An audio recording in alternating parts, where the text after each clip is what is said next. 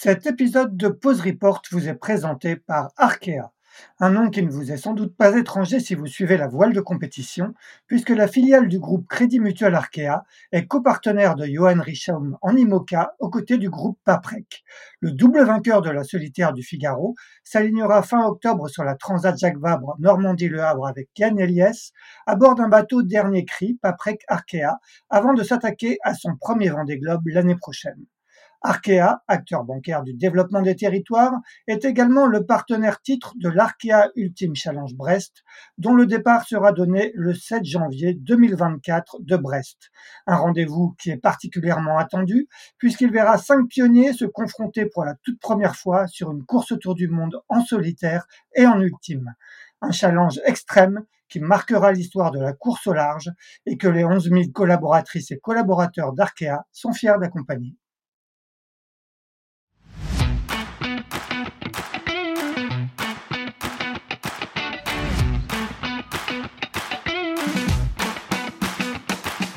Bonjour, vous écoutez Pause Report, le podcast qui décrypte et analyse chaque semaine l'actualité de la voile de compétition. Pause Report est produit par Tip Shaft, le média des professionnels et des passionnés de voile de compétition. Tip Shaft, ce sont deux newsletters hebdomadaires en français et en anglais, des podcasts, des formations, un studio de production de contenu, une plateforme de vidéo à la demande Sailors, ainsi qu'un festival du film que vous pouvez retrouver sur tipenshaft.com. Je suis Axel Capron et je vous souhaite la bienvenue dans Pause Report. Avant de commencer cet épisode, un petit mot pour vous rappeler que l'édition 2024 du Sailors Film Festival débute lundi 17 janvier à Lorient, avant de partir en tournée dans 24 villes en France. Au programme des films d'inédits exclusifs et sur certaines dates, les marins sur scène. Infos et réservations sur sailorsfilmfestival.com. Bonjour à tous et bienvenue dans ce 141e épisode de Pause Report, le podcast hebdomadaire de Shaft qui explique, décortique, décrypte et analyse l'actualité de la voile de compétition sous toutes ses coutures en compagnie des meilleurs experts. Nous sommes le lundi 20 novembre, il est exactement 19h05 heure de Paris, 14h05 à Fort-de-France et comme la semaine dernière, nous allons refaire le match de la Transat Jacques Vabre Normandie Le Havre, mais cette fois-ci en IMOCA en compagnie de trois marins qui sont arrivés dimanche en Martinique. Le premier a terminé cette Jacques Vabre pour la deuxième fois consécutive sur la plus haute marche du podium. Il s'est imposé avec Thomas Ruyant sur Fort People. Vous l'aurez reconnu, il s'agit de Morgan Lagravière. Salut Morgan. Salut, salut. Le second est arrivé un peu plus de 4 heures après Fort People et se classe deuxième de cette Jacques Vabre avec Yann Eliès sur Paprec Arkea. C'est Johan Richom. Salut Johan. Bonjour Axel, bonjour à tous. Quant au troisième, il aura donné quelques sueurs froides à tous ses concurrents sur cette Jacques Vabre avec une option nord qui aura manqué de peu d'être payante. Il s'agit de Julien Villon qui est co-skipper de Justine Métro sur teamwork.net et qui est arrivé finalement à la sixième place. Salut Julien.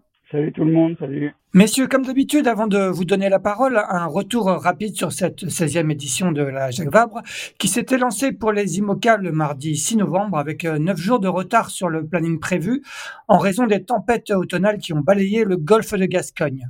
Les premiers jours de course ont été dominés par le duo Jérémy Bayou-Franck Camas sur Charal, en tête devant Paprec Arkea, avant d'attaquer la traversée d'une grosse dorsale anticyclonique au nord de Madère.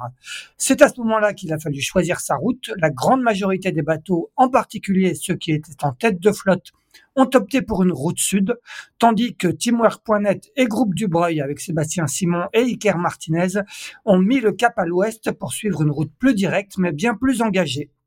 Le groupe des sudistes a ensuite attaqué la traversée de l'Atlantique proprement dite, avec une prise de pouvoir progressive de Fort People talonnée par Paprec Arkea, tandis que Charal a concédé du terrain à cause d'un problème sur son grand Jenaker. Ce sont finalement les partisans de la route sud qui l'ont emporté, avec la victoire dans la nuit de samedi à dimanche de Fort People, la deuxième consécutive pour le duo Thomas Ruyant-Morgan Lagravière, après un peu moins de 12 jours de mer. Paprec Arkea et Force de Planète skippés par Sam Goodchild et Antoine Koch, ont complété le podium. Les quatre bateaux suivants, dont Teamwork.net arrivé sixième, sont arrivés dimanche après-midi en un peu plus d'une demi-heure. Voilà pour ce bref récapitulatif de cette 16e édition Limoca. On va peut-être commencer avec le vainqueur Morgan. Morgan, comment te sens-tu 24 heures après cette arrivée d'une Transat Jacques qui aura été assez intense comme, comme souvent? Eh ben écoute, euh, bah, c'est toujours particulier un peu ces arrivées de course, hein, la transition entre le, le milieu, euh, le milieu sportif, la partie vraiment euh, euh, en mer et puis la partie terrestre, c'est toujours assez radical en fait euh, cette transition là. Euh, c'est bon, c'est une ambiance positive forcément, surtout quand on gagne une course. Hein.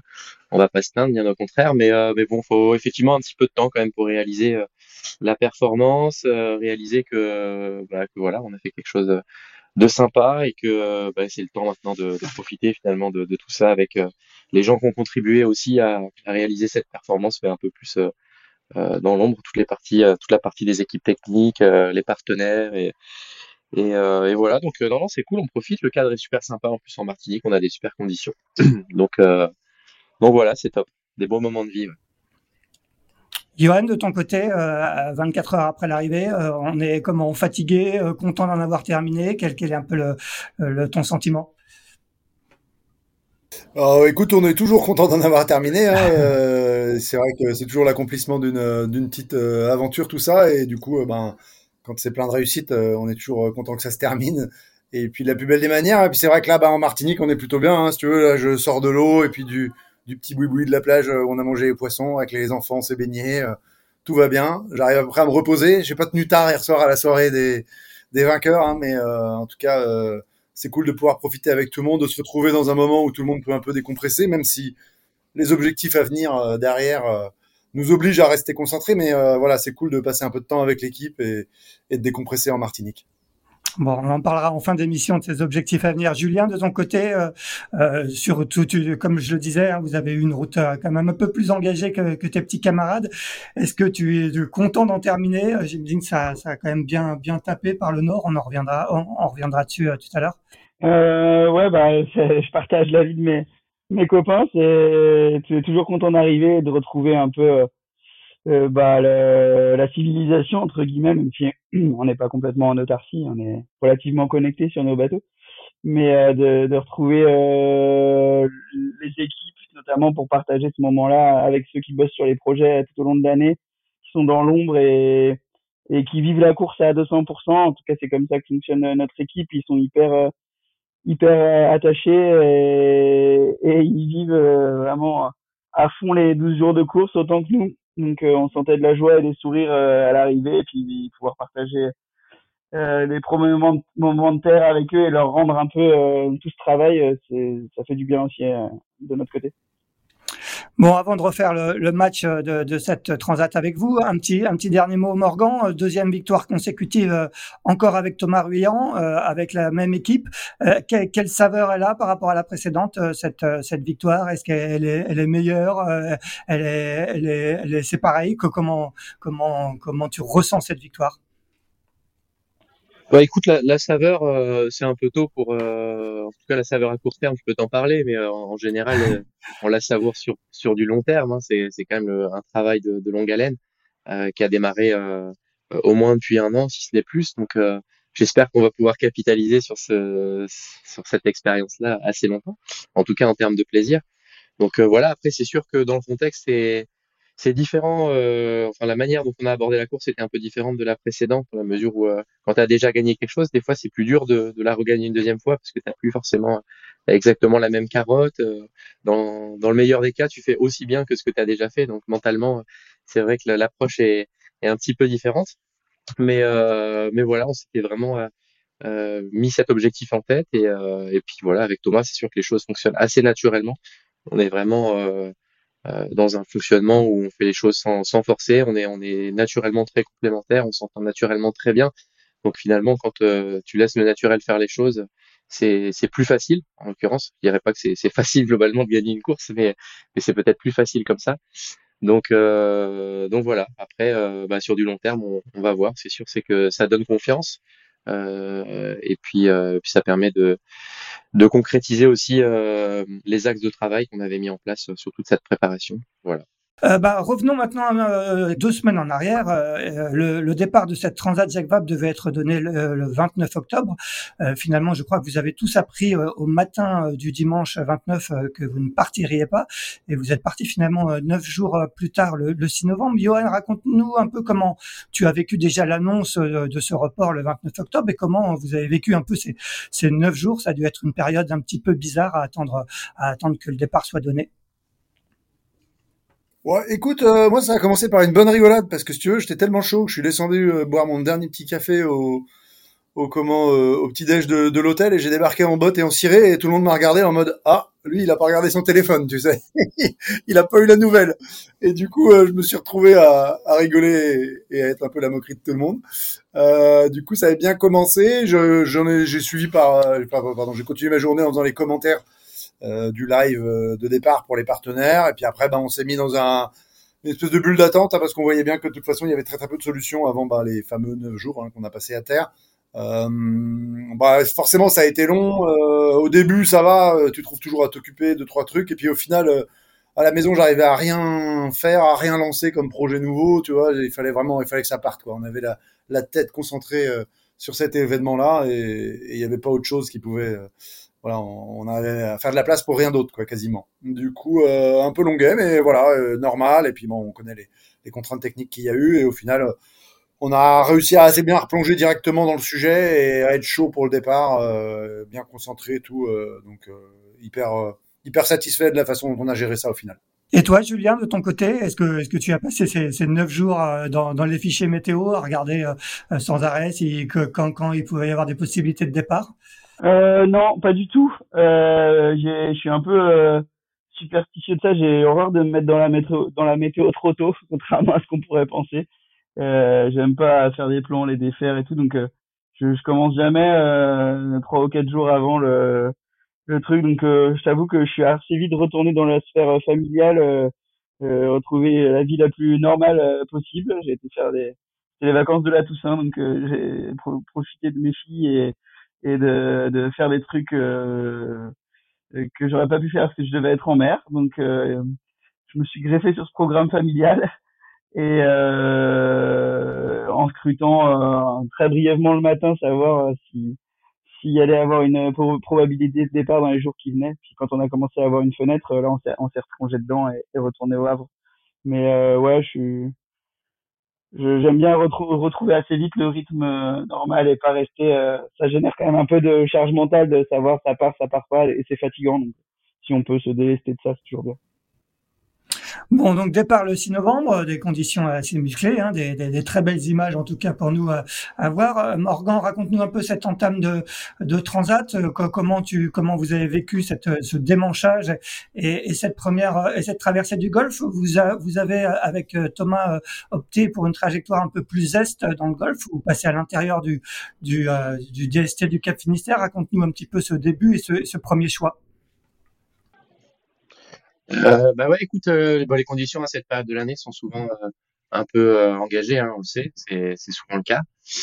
effectivement, on est parti avec des conditions un peu en avant d'un front, des conditions quand même relativement engagées, encore plus avec ces bateaux qui, qui vont de plus en plus vite au près. Donc, la vie à bord des IMOCA au près à 17-18 nœuds, c'est assez bestial. Donc voilà, on a été un peu pris à vif finalement là-dessus.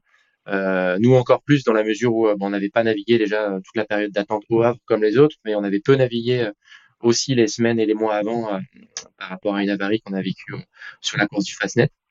Donc, donc voilà, ça a amplifié un petit peu le, le, le phénomène de, de, réapprentissage finalement de, de, la manière dont se comportent les bateaux dans ces conditions. Et puis effectivement, donc ça c'était la première étape, hein, le passage du front, euh, engagé comme on s'y attendait. Et puis derrière, euh, ben, il y avait deux, deux, options possibles. Il y avait effectivement un choix qui devait s'opérer assez rapidement euh, à la Pointe Bretagne.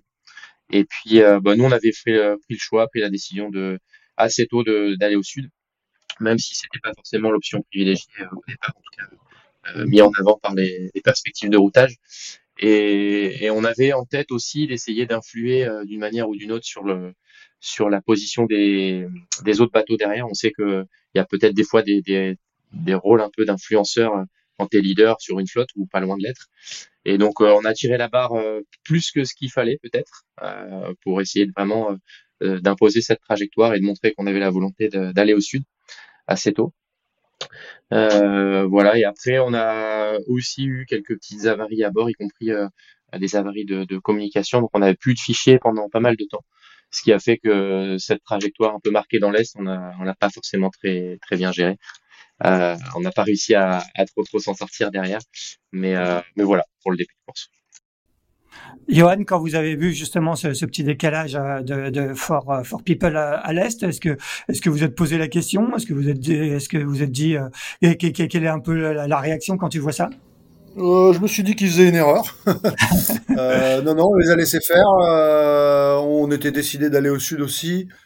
c'est vrai qu'il y a eu, je crois, une ou deux météos qui pouvaient nous engager à faire cette trajectoire-là. effectivement, bah, si après il te manquait des fichiers ça pouvait euh, voilà forcément te, t'induire en erreur. C'est là où après ils ont eu du mal à, à se récupérer un peu de leur position est, euh, euh Morgan et, Thomas, et on a réussi à les recoller. Et, et a d'ailleurs plutôt mieux joué que nous à ce moment-là, parce que eux ils ont carrément un petit peu plus euh, cranté dans l'ouest, et, et, pareil ils ont pris l'avantage. Et au final, pour finir euh, sur un passage de dorsal où et nous et Charal on s'est un peu croûté et on, on a trop serré la bulle ou alors elle a évolué d'une trop mauvaise façon pour nous, je sais pas trop. Et c'est là où Morgan et Thomas ils se sont refaits euh, avec leur position est au final. Donc euh, tout ça pour se retrouver à la sortie de la dorsale euh, à peu près tous les trois ensemble. Mais mais voilà, chacun choisissait un peu sa trajectoire. C'était cool d'avoir un peu de liberté d'esprit dans sur chacun des bateaux quoi, et de pas avoir une espèce de de, de transhumance de, de moutons comme on peut avoir parfois.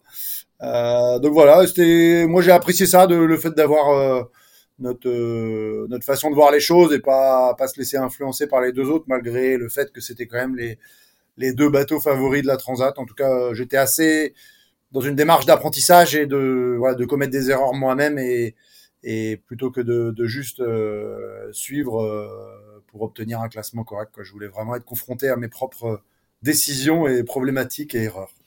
Ouais, ouais. Sur cette première partie de course, vous êtes euh, dans le paquet euh, de paquet tête. Hein. Vous êtes euh, quatrième, troisième, cinquième, donc au contact de Charal notamment. Est-ce que c'est rassurant? Ça vous rassure sur, sur la vitesse du bateau sur ce, sur ce début de course? Ouais, carrément. Écoute, on a on a été un peu moins à l'aise au près pour sortir de la Manche. C'est vrai qu'on n'a pas la la régularité de vitesse, de gestion des caps et des bascules euh, qu'avaient euh, Charal et For People. Là, ils étaient vraiment euh, vraiment forts et, et, plus plus percutants que nous euh, là-dessus. moi, j'ai pas encore toutes les toutes les astuces pour mener le bateau à ce à ce tempo-là. mais en tout cas, on était quand même pas très loin. On était content et que globalement, quand on a fait des bêtises derrière, on a refait des trajectoires assez correctes. Donc effectivement, on sort de la Manche plutôt troisième, si je dis pas de bêtises. Et ça s'est surtout joué derrière le front, où très vite on a rebalancé toute la toile possible. Euh, parce que j'avais fait un peu l'erreur sur le dernier homme euh, de, trop patienter, et en fait tu le regrettes, et du coup là on a rebalancé toute la toile. Il y a eu une petite pause dans le vent, et c'est vrai que derrière, quand ça a rattaqué, le vent est rentré à 20-25 nœuds, là on est parti comme des avions. Et je t'avoue qu'au bout de, quelques heures, Yann il m'a dit, euh, bah là, si ça, ça avait été mon bateau, j'aurais pas fait ça. C'était, euh, c'était un peu trop rapide, un peu trop engagé. Euh, bon, d'ailleurs, on a un petit peu abîmé la structure devant. Euh, je pense que c'était euh, probablement à ce moment-là, mais je voyais ça comme étant à la fois un test et à la fois un moment critique de la course. C'est-à-dire que si tu veux allonger par devant pour plonger sud, c'est vraiment dans ces moments-là, il faut mettre la poignée dans le coin. Alors c'est aussi la meilleure façon de rentrer au port rapidement. Donc voilà, il faut arriver à le faire tout en gérant ça bien. mais c'était plaisant effectivement de, de, de, traîner aux avant-postes. Voilà, malgré euh, quelques quelques quelques quelques erreurs qui vite coûtent des mille d'arriver. C'est assez impressionnant le, la, capacité qu'on a à perdre 10 000 et à reprendre 10 000 quoi. Ça va euh, hyper vite. C'est vraiment, euh, c'est quasiment ton 1000 de Figaro et encore. C'est un facteur énorme. tu as l'impression que les distances sont grandes et en fait tu elles peuvent augmenter ou diminuer très rapidement. Julien, vous, euh, vous faites aussi un, bon début de course. Hein. Vous êtes dans le paquet, juste derrière justement Arkea Paprec, euh, avec euh, notamment Initiative Cœur, groupe Dubreuil. Comment se passe ce début de course et, est-ce que déjà dans, la tête commence à se poser la question de, j'imagine, de, la route à prendre? Oui, oui, bah, elle, était globalement content. On, sait que dans le vent fort, euh, on est à l'aise avec euh, avec Euh, on a confiance dans dans le bateau qui est qui est solide et vraiment vraiment marin dans ce vent-là. Et puis on, je pense que c'est plutôt un de nos points forts dans les manœuvres et tout. On, on a cette saison, on a beaucoup navigué, on se connaît bien, donc il y a y a pas souvent de déchets dans nos manœuvres, donc quand faut quand faut travailler les passages de, de, vent, prendre les riz, tout, euh, il peut y avoir euh, un peu de casse de matos si tu manœuvres pas bien, pas à temps, pas dans le bon timing. Et là-dessus, c'est plutôt un de nos points forts. Donc, on est en confiance dans cet exercice-là. Ça nous a permis de bien sortir de la manche et du premier front. Euh, moi, j'ai eu les 24 premières heures aussi. Euh, euh, J'étais pas au top de ma forme pour ma marinée, donc euh, j'ai eu à bosser fort et j'ai pu compter sur sa solidité. Et puis euh, sur la, la première euh, la première option, euh, ça, on, on, avait déjà les scénarios euh, avant le départ. Hein, de, de, quand on prépare la course, on savait que il allait avoir ce choix un peu important. donc donc on a continué d'utiliser les premières 48 heures de course pour affiner ce choix, mais on avait à peu près une bonne idée de la date butée à laquelle il, fallait, il allait falloir trancher entre la route directe ou la route sud, quoi. D'accord. Raconte-nous justement comment, à quel moment vous prenez la, décision finale. Euh, je crois que vous déclenchez euh, peu, peu avant Madère, euh, là où, où les bateaux de tête continuent au sud. Vous vous finissez par virer, je crois qu'on est le 11 novembre à peu près, ou dans la nuit du, du, du, du 10 au 11 novembre. à quel moment vous, vous choisissez cette option et qu'est-ce qui vous fait vous décider? Bah Nous, on avait mis déjà un peu de poids sur cette option pas parce qu'elle nous faisait rêver, hein, mais plutôt parce qu'on voyait un peu la route sud comme une voie sans issue. Euh, on avait peur des calmes liés à la l'anticyclone qui nous barrait la route et qu'il fallait traverser. Euh, ce que les routages euh, surestiment à chaque fois, euh, c'est que on traverse les zones de calme un peu euh, comme par magie, mais dans la réalité c'est toujours plus compliqué. Et puis on trouvait que les perspectives sur la route sud euh, n'était pas complètement euh, faisait pas rêver derrière. Donc euh, ça méritait considération de de s'intéresser aux routes que qu'on peut appeler route ouest ou route directe. Moi j'aime pas le terme de route nord parce qu'une route nord c'est pas ça. Une route nord c'est on parle de route nord une route sud c'est par rapport à la route directe. Une route nord ça voudrait dire monter très nord. Là nous on était très proche de la route directe tout le temps qui passait par la, les Açores qu'on devait laisser à tribord donc euh, voilà, on a un peu étudié euh, au maximum de ce que nous offrait le temps et les derniers fichiers météo pour pour confirmer qu'il n'y avait pas des probabilités importantes que ça gagne au sud et de dire bon bah ça, nous semble maniable et raisonnable d'aller dans le dans dans l'ouest donc go on y va. On a une forte conviction que que ça peut être bon on en discutera peut-être un peu plus tard, mais c'est avéré bon parce que euh, si on, on remet euh, le bateau Teamwork avec ses performances sur une route sud, euh, on n'aurait pas eu ce, ce résultat-là. Ouais, bien sûr. Euh, Morgan, euh, Johan aussi, je poserai la question après. Quand, quand vous voyez euh, euh Groupe Dubreuil et Teamwork.net déclencher son virement et, et, faire route vers l'ouest, vers la route directe, comme le disait Julien, est-ce que, que, quelle est la réaction à bord? Écoute, ouais, euh, on s'attendait à ce que quelqu'un le tente. On savait pas trop quand. Je trouve que en plus, euh, euh la décision a été prise tardivement par Julien et tout ça. Alors sûrement à, bonne bonne décision, mais j'ai pas, on n'a pas suivi plus que ça. On savait qu'elle existait. Et là, on rentre un peu dans la problématique des objectifs à suivre. Où ben nous ça nous paraissait délicat d'aller prendre un niveau de risque trop élevé pour un gain trop faible sur la route nord euh, d'aller rencontrer d'autres tempêtes, c'est-à-dire en gros avec un bateau qui avait besoin d'absolument courir et, finir le, futur retour à la base dans une dizaine de jours maintenant. Donc ça faisait déjà partie de l'équation de décision de se dire ok bah nous on va pas là-dedans pour euh, une prise de risque trop élevée. Et ensuite par habitude elle a quand même tendance à pas trop passer alors que je suis plutôt la, route de ma route de la route du Rhum de l'année dernière était quand même très directe, comme disait euh, euh, Julien à, juste titre. Quand tu passes par les Açores, on est sur la route directe hein, de toute façon. mais voilà sur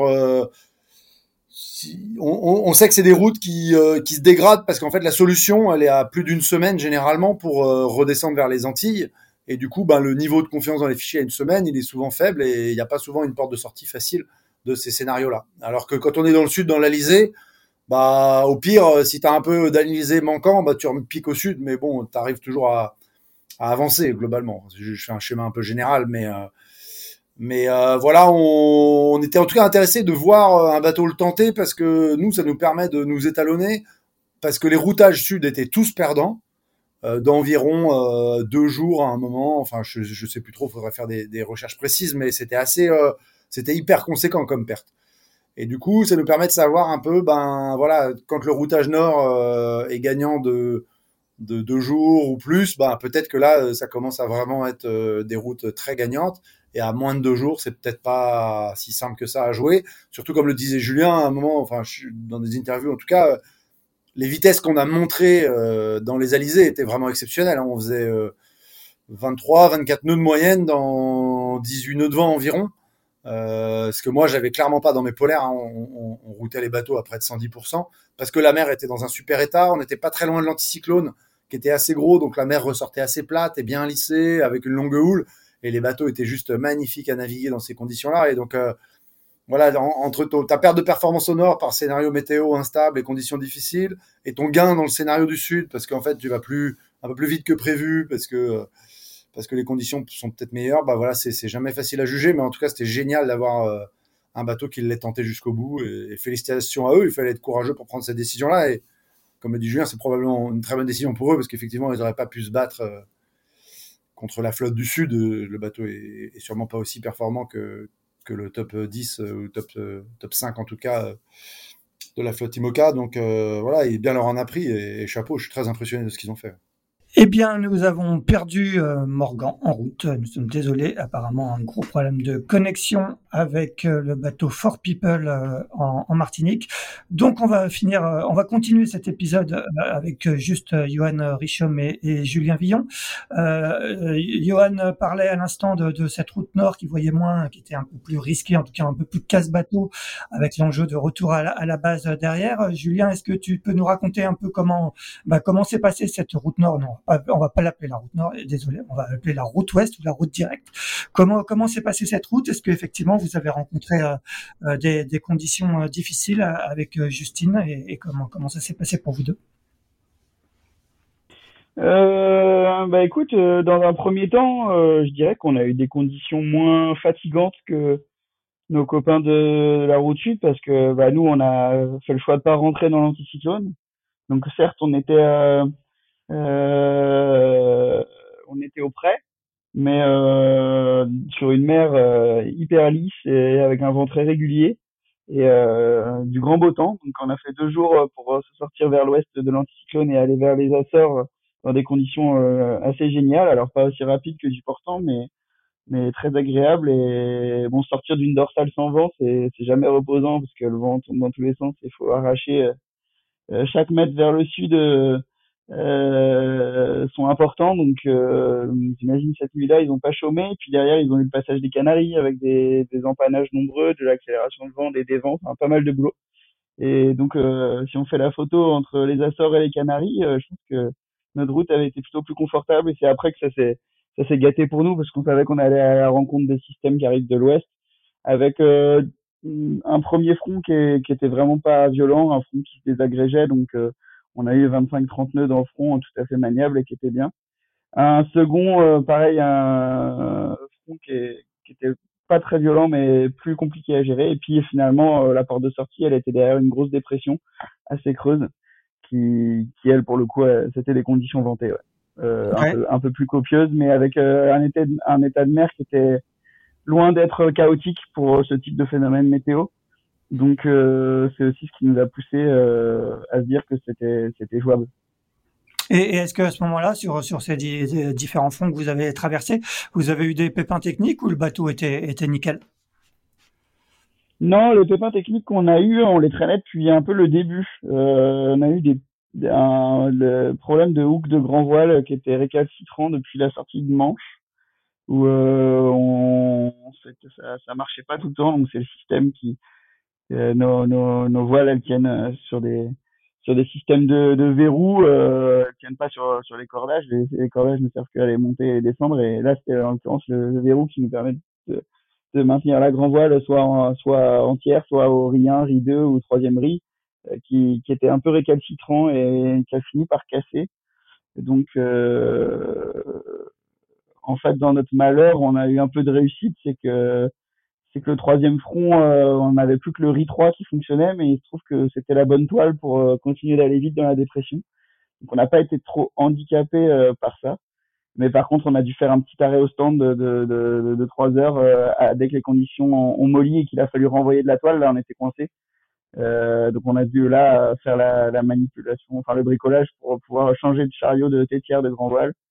Ça a imposé d'affaler la GV en entier et de bricoler deux heures et de renvoyer. Donc là, on, on a perdu des plumes euh, dans cette option à ce moment-là. Et qui, qui, qui s'est collé à la montée dans le mât Alors, c'est toi, toi ou Justine? Euh, bah, ni l'un ni l'autre, on aime ça, mais c'est tout le temps moi qui perds. non, non, euh, ouais, c'est, c'est moi qui suis monté, mais en l'occurrence, cette fois, cette fois-là, euh, il n'y avait pas besoin de monter très haut euh, pour voir qu'il y avait un problème, donc on, on, a affalé la grand voile et on a travaillé sur, sur le pont. Quoi. Et est-ce que, euh, j'imagine que, que vous, vous regardiez bien évidemment la, la route du Sud, est-ce que vous avez passé beaucoup de temps à faire des routages de la route du Sud pour, euh, pour savoir euh, comment vous alliez vous en sortir par rapport à eux? Euh, Oui, bah, dès le début, en fait, parce que c'est un grand paramètre dans la décision, en fait, comme le disait très justement Johan, il y a plein de choses qui s'imbriquent pour construire une décision stratégique. Euh, on a coutume de dire euh, que si les, tu trouves des routes euh, sud gagnantes directes, ça, ça vaut pas trop le, coup de se prendre la tête à regarder des routes de, des routes plus engagées dans l'ouest, parce que c'est toujours compliqué de redescendre et tu sais que tu vas forcément perdre plus que ce que proposent les routages sur ces routes parce que il y a beaucoup de transitions, éventuellement du vent fort, de la mer, donc euh, si les routes optimales sortent directement dans des routes d'Alizé, euh, te casse pas trop la tête. Si en revanche euh, les routes d'Alizé euh, sont un peu fermées et qu'il y a des routes, euh, routes ouest qui apparaissent comme comme c'était le cas, regarde quand même les routes sud parce que si elles perdent peu, si elles perdent peu, dans la réalité elles seront gagnantes. Et là on était dans encore un troisième scénario qui est que bah, les routes ouest gagnaient énormément. Donc on se disait même si on l'optimise pas à fond, ce qui était notre projet, on se disait bon la route ouest gagne énormément mais elle va quand même dans des conditions fortes. Si nous, on met le curseur dans des conditions un petit peu moins fortes, on perd une dizaine d'heures, mais il nous reste encore euh, un matelas suffisamment confortable pour dire que c'est réalisable, même si on ne tient pas exactement les vitesses euh, proposées par le routage, euh, ça nous met quand même devant ou au contact des, des, des, bateaux de la route sud, qui serait une opération assez, assez, excellente. Donc on avait essayé de prendre ça en compte et ce qui a mis beaucoup de poids sur cette route ouest. C'est sûr que si si tu vas dans l'ouest te faire cartonner pour euh, et la perspective c'est d'arriver une heure devant, dans la réalité, tu es sûr que tu seras une journée derrière. Mais euh, là, en l'occurrence, ça, gagnait beaucoup, beaucoup par l'ouest. J'imagine que vous aussi, euh, Johan, à l'inverse, sur votre route sud, vous avez vous avez beaucoup routé Teamwork pour savoir comment il allait sortir par rapport à vous. Euh, écoute, ouais, on a dû commencer à faire ça, euh, je pense à 5-6 jours de l'arrivée, ouais. Euh, on avait regardé forcément quand il est parti. Et puis après, bah, on avait un peu de, de boulot. Et puis en fait, ben, c'est un peu bête, mais ça fait des grands fichiers météo à aller chercher à un moment quand la flotte elle s'écarte. Et puis des fois, il faut être un peu, un peu, faut simplifier les choses. mais c'était quand même étonnant parce que tu vois, quand on avait par exemple, quand on a traversé la dorsale, les routages, ils nous disaient de la retraverser dans l'autre sens, de retourner aux Açores alors qu'on était à Madère pour aller euh, sur la route euh, directe du nord et, euh, et que c'était encore gagnant quoi. Donc tu vois, on n'arrivait pas à lui dire non mais arrête de nous envoyer là-haut quoi. C'était vraiment euh, c'était impossible quoi. Le truc, il voulait vraiment pas passer par les Alizés. donc c'était assez extrême. J'ai trouvé ça comme comme situation de routage. Et après, bah, on s'est réintéressé à 5-6 jours. ouais, comme je te disais en se disant bah voilà qu'ils avaient quand même euh, leur dernière grosse transition qui allait arriver puis après ils avaient plus ou moins un tout droit vers euh, la Martinique et euh, ouais ouais bah il y a des fois on se disait oula si j'enchaîne bien les trucs ça, ça, va faire mal leur histoire. Et, voilà, on les a vus s'arrêter plusieurs fois. Alors peut-être des transitions, peut-être des problèmes techniques, c'est toujours dur de l'extérieur de, de, juger, mais perdre un peu de temps en tout cas. Et, et au final, pour venir mourir pas si mal placé dans la flotte. Donc ça, enfin, je pense que Julien est mieux, beaucoup mieux placé que moi pour en répondre, mais mais qu'à quelques détails près, ça aurait pu vraiment tourner en leur faveur. Et, voilà. c'est génial comme petit scénario en tout cas. c'est clair. Et, vous, euh, du coup, la, course s'est résumée. il y a eu quand même un passage un peu stratégique des Canaries euh, euh, pour, pour vous. Vous n'êtes pas tous passés au même endroit. Quel, a été votre choix, vous, à ce moment-là, Yann Écoute, ouais, on est sorti de la dorsale, de l'anticyclone au niveau de Madère.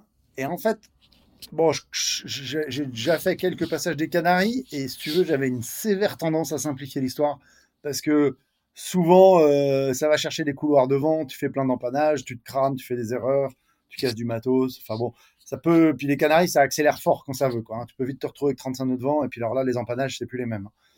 Et euh, du coup, euh, j'avais bien simplifié. On a fait un tout droit. On allait longer Lanzarote, mourir le long du DST. On avait vraiment bien pardon, ajuster notre trajectoire. Et puis on a fait en deux empannages, euh, un pour rejoindre euh, l'accélération le long de, de Las Palmas et, un autre pour ressortir, aller faire un, second tout droit vers Darla. Et donc en fait en deux empannages on avait fait l'histoire avec toutes les bascules dans le bon sens, la bonne position dans la pression. Donc je peux pas dire qu'on y a laissé beaucoup de plumes et beaucoup d'énergie, donc ça c'était cool. Et d'ailleurs on ressort de cette zone-là plutôt en tête, puisqu'on croise devant, devant Fort People. Euh, voilà, donc euh, ce scénario-là, au final, assez simple pour nous. Et ensuite, on a engagé bah, une bataille d'empannage, euh, je sais pas combien on en a fait, jusqu'en Martinique, mais parce que c'était vraiment du pur portant, donc on a fait que des bords à descendre, jamais vraiment de route directe vers la Martinique, donc long, on va dire. Et puis bah là, on a été beaucoup moins bon. je t'avoue qu'il y avait des trucs que j'ai moins bien anticipés, beaucoup de phénomènes qui n'étaient pas sur les fichiers. Et plusieurs fois, euh, sur des petits décalages, on s'est fait ouvrir la bouche euh, par les autres bateaux, enfin surtout For People et For Planet, là, euh, où, bah, ils se calaient, tu vois, je sais pas, à 20 000 de nous, et là, ils prenaient 10 degrés de refus, et ils faisaient la nuit entière dans 10 degrés de refus, et on perdait 40 000. Et après, on recravachait, on arrivait à revenir, donc il n'y a pas eu que des coups perdants, mais, mais beaucoup de coups où en très peu de décalage, on prenait cher, et j'ai l'impression qu'on on, était mal euh, récompensé là-dessus, ou alors en tout cas, euh, j'ai beaucoup appris, euh, parce que je pense que sur certaines, certains effets, j'ai compris des choses, et que ça me servira pour la suite. Mais c'est vrai que j'avais rarement fait une descente d'Alizé plein portant comme ça. Il y avait toujours eu que quelques coups à jouer, déplacements un peu très généraux. Là, il fallait descendre, utiliser toutes les pressions, toutes les bascules, ça en panait toutes les 6 heures. Intéressant, mais euh, voilà, avec des, un peu des phénomènes nouveaux à gérer pour moi que je ne connaissais pas. Donc euh, euh, voilà, pas, pas, pas, pas, en grande réussite, mais, mais de bonnes leçons. Ouais, euh, il y a eu notamment un, petit un petit dernier coup, c'était je crois euh, dans la nuit de jeudi à vendredi dernier. Euh, vous décalez un petit peu au nord par rapport à, à Fort People. Est-ce que est-ce que c'était qu'est-ce que vous alliez chercher Il y a une vidéo où, où Yann Elias raconte que que vous, vous, allez chercher une bascule. Est-ce que est-ce que vous allez vraiment chercher cette bascule ou c'est un peu un coup de la, la dernière chance pour aller tenter un coup et météo pour pour essayer de passer Fort People? Non, euh, franchement, sur la Transat, on n'a tenté aucun coup par rapport aux autres. On a fait que euh, faire ce que l'on sentait. On, a, enfin, on avait l'impression, en tout cas, de bien analyser nos situations avant de décider. Alors après, est-ce qu'on avait vraiment les polaires qu'il fallait pour bien décider? Bon, bah, j'avais quand même quelques doutes. On est un peu frais en IMOCA et, j'ai pas toutes les billes euh, là-dessus. Mais euh, non, non, c'était rien, rien de par rapport aux autres. C'était vraiment dans une idée d'efficacité pure de rejoindre la Martinique le plus vite possible. Et euh, c'est vrai que là, sur ce coup-là, on allait chercher une bascule de droite, donc on se décale à droite, on y va bien.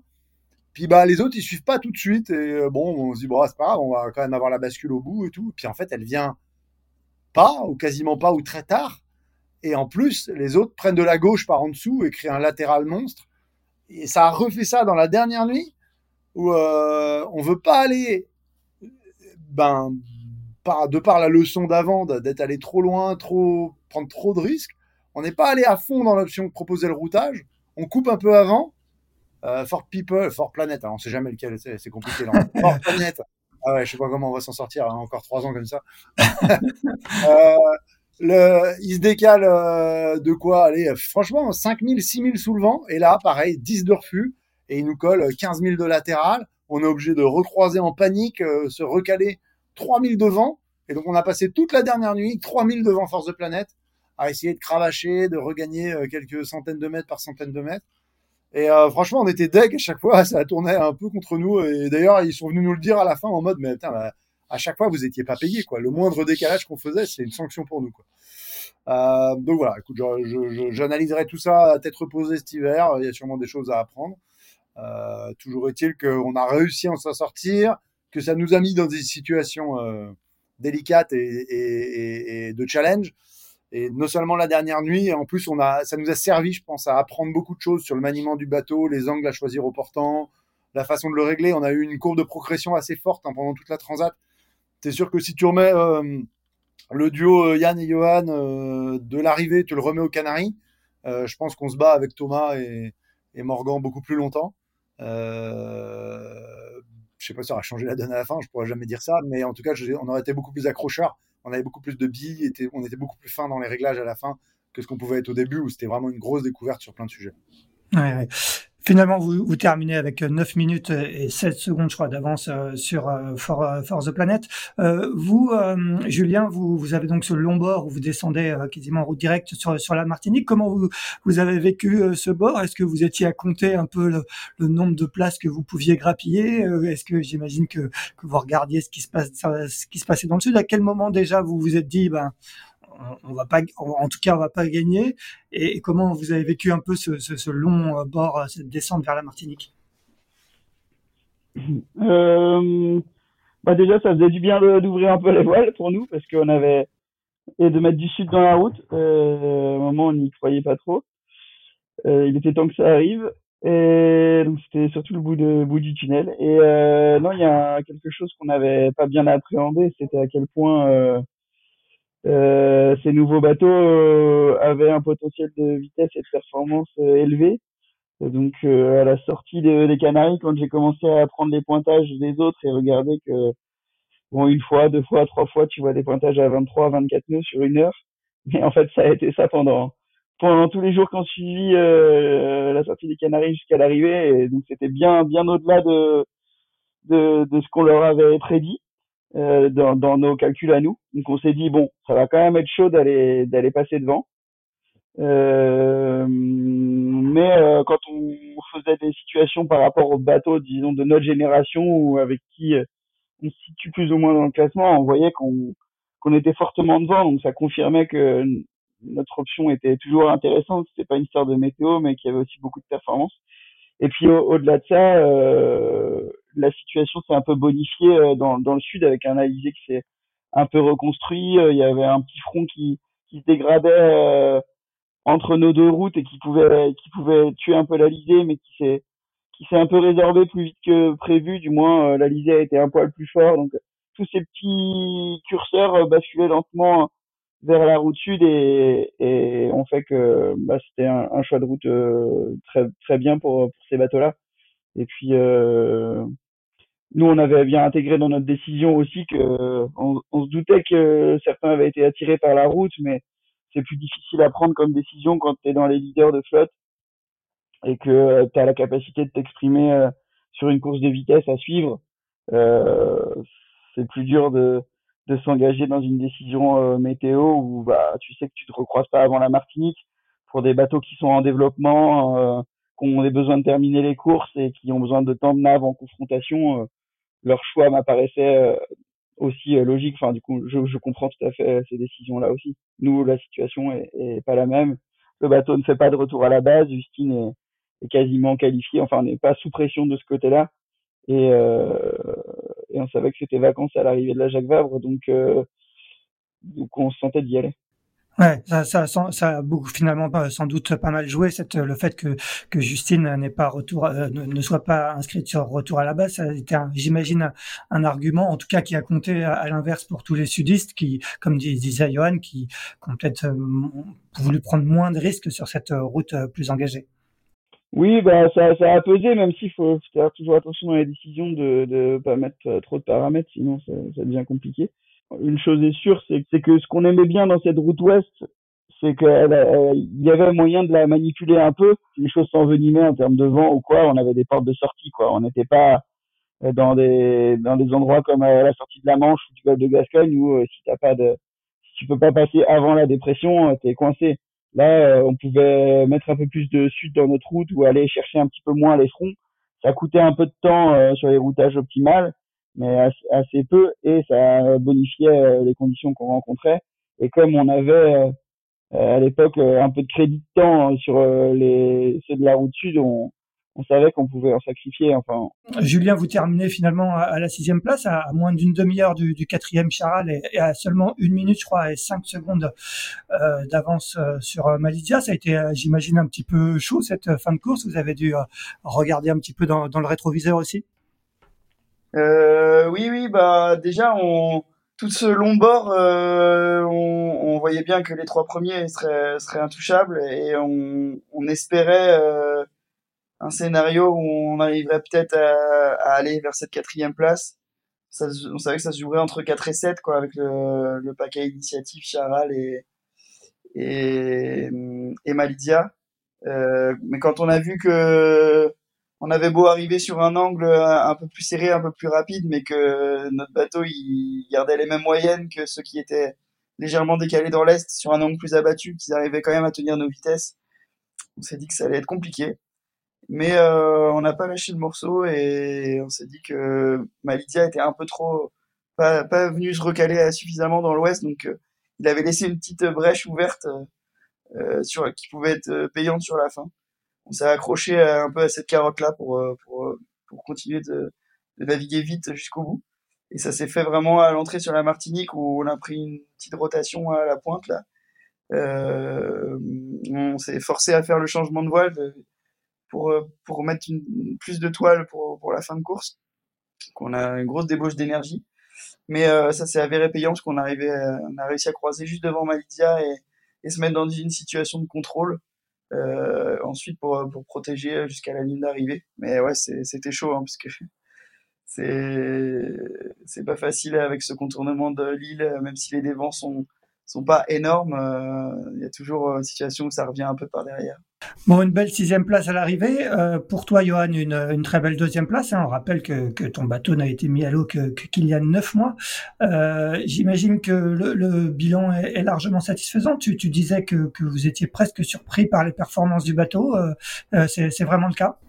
Ouais, écoute, moi je suis surpris de tout hein, parce que j'avais jamais fait d'IMOCA à foil. Donc si tu veux, euh, il y a un peu tout qui, qui est nouveau pour moi là-dedans. mes expériences IMOCA avant, c'était en en, bateau à dérive, euh, ce, qui est, ce qui est déjà loin d'être ridicule. Mais là, c'est vrai qu'il y a des moments, les bateaux, ils sont juste stratosphériques. Quoi. À un moment, j'ai envoyé des screenshots à l'équipe de, enfin, de, de, de, de, de, performance du bateau sur 20 minutes ou une demi-heure. Et on était, à, je crois, on était à 24 nœuds de moyenne dans 17 nœuds de vent. Euh, ça faisait 50 degrés de l'apparent euh, au portant. C'est des trucs de multicoque. C'est, c'est, voilà, il y a, des petites phases là où une fois que tu as décollé, euh, le bateau, il est vraiment exceptionnel. Et euh, c'est vrai que ça va très très vite et, c'est plaisant en sensation, mais c'est vrai que c'est dur. Quoi. Le bateau, il, monte, il redescend sur ses folles violemment parce que ça peut pas, on n'a pas un, vol maîtrisé comme on le sait très bien. Et du coup, bah ouais, toute une découverte. Euh, je t'avoue que, comme je disais tout à l'heure, on a on a explosé nos polaires euh, au portant parce que j'avais jamais enregistré des vitesses comme ça dans 17-18 nœuds. Pour moi, euh, jusqu'à 16 nœuds de vent, on était quasiment sous spi, alors que là, en fait, euh, c'était même pas du tout le cas, même pas en rêve, on mettait le spi, euh, c'était vraiment, tu mettais le Genac, tu bordais à fond, et puis tu mettais la poignée dans le coin et tu allais le plus vite possible. Donc ça, c'était assez génial, forcément engageant hein, mentalement et physiquement d'être toujours sur un bateau avec de l'eau sur le pont en permanence, déplanté, tu passes de 30 nœuds à 15 nœuds avec une tonne d'eau sur le pont c'est assez impressionnant, mais c'est amusant aussi, quoi. Donc, euh, écoute, voilà, j'en garde en tout cas un, un, excellent souvenir, la découverte de ces bateaux-là. Deux bateaux neufs, euh, tu disais, il y a neuf mois qu'on est à l'eau, mais bon, bah, Thomas, à peu près pareil, on a mis à l'eau en même temps.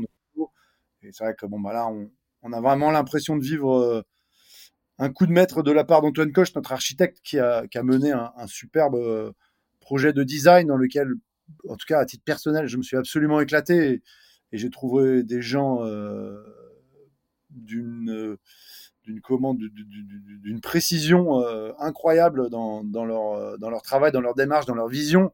Et la qualité d'Antoine, euh, à titre lui personnel, euh, d'être navigant et architecte, et la qualité de tous les intervenants qui avaient à côté, ça faisait vraiment plaisir. Et le résultat est, là. Les bateaux, ils sont, je pense, quand même un petit peu plus faciles que certains designs 2020 à vivre, et avec un surplus de performance par, moment qui est, très intéressant. On est sur des bateaux beaucoup plus aériens très équilibré, avec beaucoup de capacité de, de, de cabrage, alors, enfin, dans un sens ou dans l'autre, c'est-à-dire le mettre sur le nez ou le mettre sur l'arrière, pour passer plus ou moins bien la mer, pour être plus ou moins performant, pour planter plus ou moins. Euh, voilà, c'est impressionnant ces bateaux-là. Je pense qu'on a beaucoup encore à découvrir, beaucoup de par rapport à ce design-là à, faire dans les prochaines courses. Et, ça, c'est la, la, rien que la perspective de ça est, ultra intéressante. On va avoir un, chantier d'hiver riche qui va nous, nous amener à, le, tuner encore un petit peu plus pour être euh, encore plus à l'aise l'année prochaine, si possible. Bon, Antoine Coche, on rappelle qu'il prend la troisième place avec Sam Goodchild sur euh, Force de Planète, l'ancien bateau de, Thomas Ruyant qui avait gagné euh, en 2021. Euh, on va terminer avec toi, Johan. Quel est maintenant le, programme? Il y a le 30 novembre départ de, de, retour à la base, donc on rappelle le transat en solitaire entre Fort-de-France et Lorient qualificative pour le Vendée Globe. Euh, ça, va être dur de se remettre en condition ou est-ce que tu te projettes, tu as déjà basculé un petit peu vers cette échelle ou, il y a quand même encore quelques jours de, repos? Ouais, je, pense que mon équipe aimerait entendre qu'il euh, y a encore quelques jours de repos, mais je crois que dans ma tête, je suis déjà en train de basculer. Euh, ils m'ont dit de me calmer déjà hier soir, mais euh, voilà, moi je suis déjà parti. Je suis déjà parti dans la dans la suite. Hein, les choses vont trop vite. voilà, on se reposera quand on sera à la retraite, hein, c'est pas grave. Mais là, c'est là ça va vite. On a 10 jours pour faire un turnover du bateau. Nous, on a un peu de travail structurel euh, à faire dedans. Donc là, les équipes se sont mis euh, à pied d'œuvre direct hier. On a fait déjà un check du bateau général, mais qui va durer encore plusieurs jours parce que des fois, c'est des bateaux assez complexes. Donc pour trouver les moindres petites euh, casses, ça peut mettre du temps. Donc voilà, j'incite tout le monde vraiment dans l'équipe à être hyper pointilleux et méticuleux là-dessus et à aller vraiment tout inspecter de fond en comble. Parce qu'effectivement, dans 10 jours, on repart sur le retour à la base. Gros enjeu pour nous, on le sait depuis deux ans. C'est notre plus gros enjeu. La, la Jacques Vabre, c'était presque pour rigoler à côté. Là, on joue notre qualif Vendée. Si on arrive à terminer la Transat, ce que je souhaite et ce pourquoi je vais euh, œuvrer, on va dire, dans les prochaines semaines, on est tranquille l'année prochaine, quoi, en termes de critères euh, de qualification euh, pour le Vendée Globe. voilà, donc l'enjeu est important de la finir. Donc je vais m'atteler surtout à ça. Et après, c'est intéressant dans un autre objectif, c'est que c'est, alors du coup on va en avoir une autre l'année prochaine, mais c'est une transat où on est euh, poussé par les vents normalement par les systèmes. Alors on, tu on pourrait se la faire au près et, et tout est possible encore aujourd'hui, mais on est plus dans un, on pourrait être plus dans un scénario Vendée Globe euh, où on est euh, poursuivi par les dépressions. Ce que moi j'ai jamais vécu en fait, j'ai jamais fait une transatlantique d'ouest en est. Euh, donc c'est des scénarios que j'ai envie de voir qui sont intéressants. Donc on a on a pas mal orienté notre config voile, config bateau très Vendée Globe. On est déjà en configuration Vendée Globe sur pas mal de choses. Hein. On a énormément de matériel à bord, énormément de gasoil. Euh, euh, on a les voiles du Vendée Globe. Enfin voilà, tu vois, on a vraiment, on est très très, on est vraiment, vraiment, on est déjà en config en fait. Donc on est limite, on pourrait se dire qu'on est même un peu lourd quoi pour une Jacques Vabre et tout ça. On aurait pu descendre du matériel, mais on veut vraiment apprendre du bateau dans sa config finale. Et donc voilà, objectif super intéressant. Et, et, voilà, donc ma première transat, ma première nave en solitaire sur un, un IMOCA, ça sera euh, le jour du départ. Et donc, forcément, bah, beaucoup, de, beaucoup de choses à apprendre. Ouais, bah, j'imagine que tu seras bien, bien riche d'enseignements, toute l'équipe euh, à, ton, à arrivée à Lorient. Julien, un, petit dernier mot. Euh, quel est le, programme pour toi maintenant? Un, petit peu de vacances Tu vas profiter un peu des Antilles ou, tu, fais un retour convoyage Quel est un peu ton, programme euh, immédiat et dans les semaines à venir? Euh, non, je profite quelques jours des, Antilles. Euh, le bateau rentre en convoyage, comme le disait. Justine ne fait pas le retour à la base, donc c'est notre équipe, notre équipe euh, qui qui ramène le bateau à Lorient, qui va partir en fin de semaine. Ça nous permet de de sortir le bateau de l'eau assez vite euh, début décembre pour démarrer le chantier d'hiver tôt et donc remettre à l'eau tôt en début d'année prochaine. Euh, nous, on a une nouvelle paire de folles qui arrive, donc euh, qui sera à la remise du bateau à l'eau au mois d'avril l'année prochaine, mars-avril. Donc le programme, ça sera maintenant repos en fin d'année, débriefer de, de toute cette Jacques Vabre et de cette année parce que bah j'accompagne Justine dans la globalité de son projet, donc tous ces enseignements de, de la Jacques Vabre et de la saison, il faut, il faut capitaliser dessus, euh, continuer d'essayer de, d'améliorer le mode d'emploi de, de notre bateau, parce que c'est, il y a toujours des choses à faire. Et, et puis début d'année, euh, je serai impliqué dans, dans du routage à nouveau euh, sur l'Arkea Ultime Challenge où, euh, où je ferai partie de la cellule de routage du, du Maxi Gitana. Joli programme en perspective pour toi, Julien. Eh ben, merci beaucoup à tous les deux d'avoir pris du temps pour revenir sur cette 16e édition de la Transat Jacques Vabre. On va vous laisser le temps maintenant de profiter un petit peu du, du soleil martiniquais. On s'excuse encore euh, d'avoir perdu Morgan la Gravière euh, en route.